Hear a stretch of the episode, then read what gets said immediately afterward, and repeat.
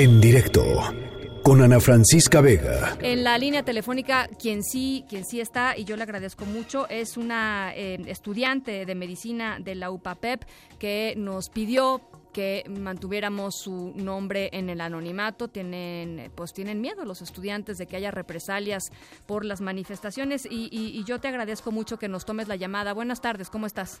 Buenas tardes, muy bien, gracias. ¿Y usted? Pues bien, eh, eh, platícanos un poco cómo, cómo han sido estos días eh, y, qué esperan de las autoridades.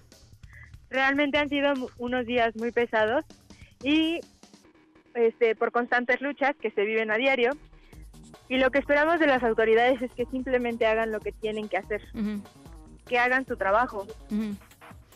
Eh, los estudiantes han sido un grupo particularmente golpeado por la, por la delincuencia. ¿Sienten ustedes que, que, por ahí va parte del asunto?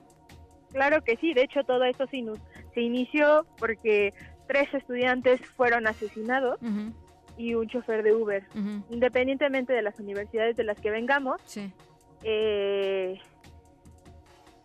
éramos personas, eran personas. ¿Por, qué, ¿Por, qué, decides eh, eh, guardar el anonimato? Platícanos un poco de la situación en la que, eh, en la que ustedes se encuentran y la amenaza que perciben de, revelar su identidad. Porque simplemente vivimos en un mundo en donde si conocemos la historia, yo creo que todos los cambios se comienzan por revoluciones. Revoluciones de verdad.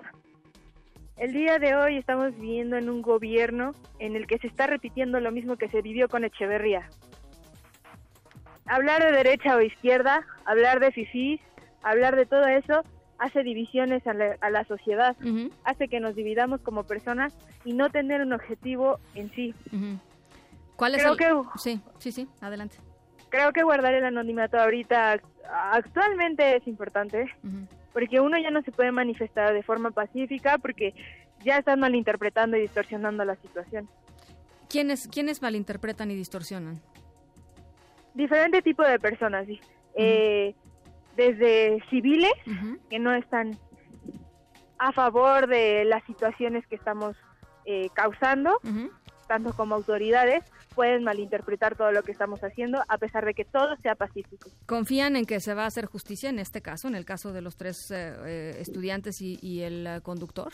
De Uber? Realmente confío en la lucha de las personas a diario que se vive y en serio confío que las autoridades empiecen a hacer su trabajo. ¿Van a regresar a sus a sus salones, es decir, o van a seguir en las calles? ¿Cuál es el cuál es el sentir de, de, de ustedes? Nosotros queremos seguir manifestándonos hasta que se haga justicia, porque finalmente es lo que necesitamos, hacer justicia.